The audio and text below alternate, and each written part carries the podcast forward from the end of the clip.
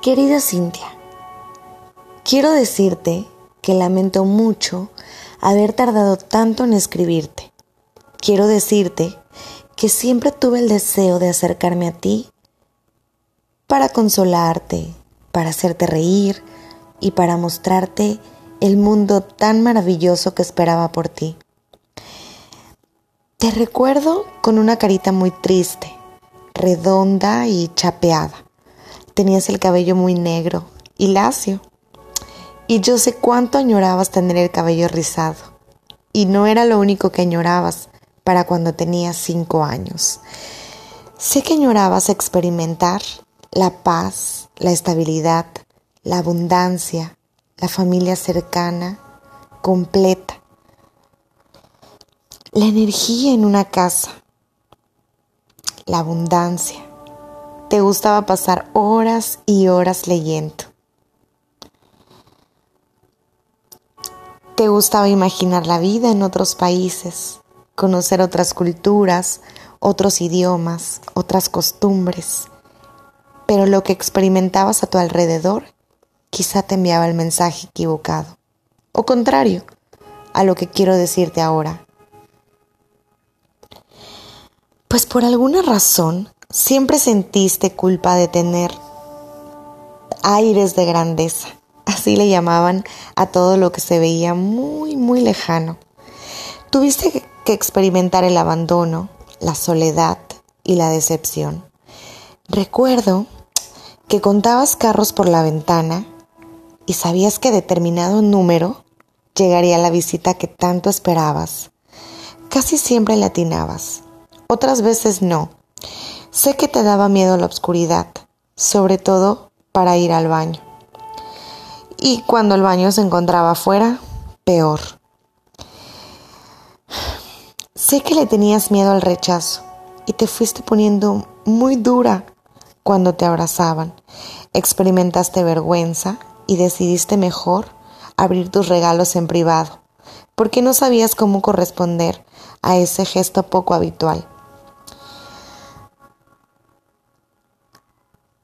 Te racionaron todo, el tiempo, la comida, la diversión, las horas de sueño, los regalos, incluso, incluso el tiempo, el amor, la aprobación, la libertad para reír, hablar, jugar, vestirte, comer, caminar y hasta bostezar.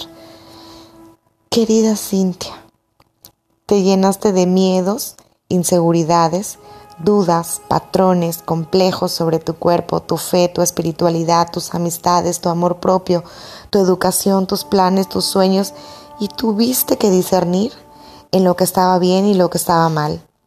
Discernir, sobre todo, en lo que podías hacer, en lo que podías lograr y entre lo que nunca iba a pasar. Tuviste que experimentar la soledad y la vulnerabilidad más profunda que había en tu alma, para que un día identificaras en toda, en todo su esplendor, lo que ya no querías más en tu vida. Y en ese punto coincidimos, y en ese punto nos hicimos una sola, nos hicimos amigas. Fue ahí cuando cuestionamos todo, fue ahí cuando nos hicimos las preguntas, ¿por qué no me ha pasado todo esto? ¿Por qué me ha pasado esto? Toda la vida tiene que ser así. Y empecé por aceptar que mi realidad era de determinada manera, por aceptar, mas no resignarme, por aceptar que así eran las cosas, pero no las quería así, por aceptar mi cuerpo y dejar de tener que decir o pensar o tener malos comentarios respecto a él por cambiar mi realidad, haciendo todos los días algo nuevo, algo que me hiciera feliz, lo más simple, lo más práctico, un café, encender una vela, un incienso, caminar, escuchar mantras, hacer yoga, respirar, sonreír, leer, escribir, hablar, y así todos los días. Fue como un como un proceso largo, pero fui liberando. Me fui liberando de cargas que no eran mías de cargas que había adquirido, de hábitos que eran basados en el rechazo a mí misma. de relaciones que me confirmaban las heridas que tenía que trabajar. Y no, no era víctima, pues estaba llena de inconformidad, de frustración, de ira, de envidia, de rechazo, y no quería que nadie, que a nadie le fuera bien. Pero cuando al de al lado le va bien, incrementa la posibilidad de que te vaya bien a ti.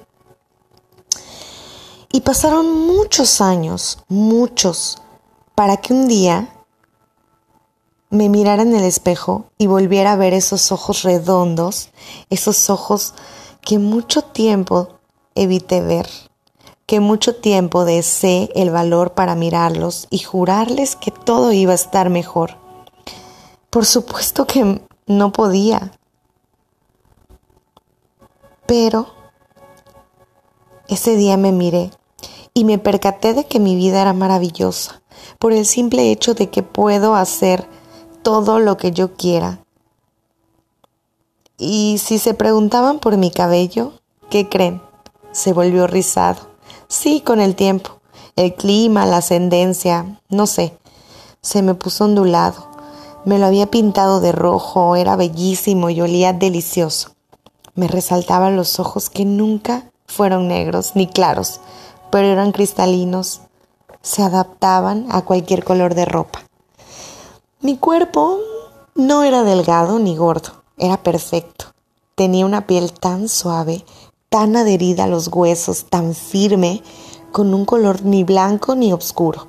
Me gustaba mi sonrisa, mi voz, mi estatura, la educación que había tenido, la seguridad que había adquirido, la curiosidad por aprenderlo todo. Me gustaban mis manos, que mucho tiempo intentaron que me sintiera avergonzada de ellas, mis cejas, pestañas, uñas, ya se imaginarán qué había pasado. Había aprendido a amarme y lo transpiraba, lo transmitía a donde quiera que llegaba, recibía elogios, tratos dignos, privilegiados. Estaba yo tan sorprendida, profundamente enamorada de lo que irradiaba, de mi esencia, mi carisma, mi perfume, mi presencia. Y sin afana que suena soberbia, aprendí a demostrarme el amor tal y como lo había tal y como lo había manifestado con otras personas. Y desde entonces vivo en comunión y cada vez que pienso en mí, me imagino en todas esas situaciones que quiero vivir. Querida Cintia, te escribo a ti y le escribo a muchas Cintias que van por la vida sin saber que el mundo es maravilloso. Sin saber que solo hace falta un paso, mirarse al espejo, que esperan, que sepan cuánto pueden brillar.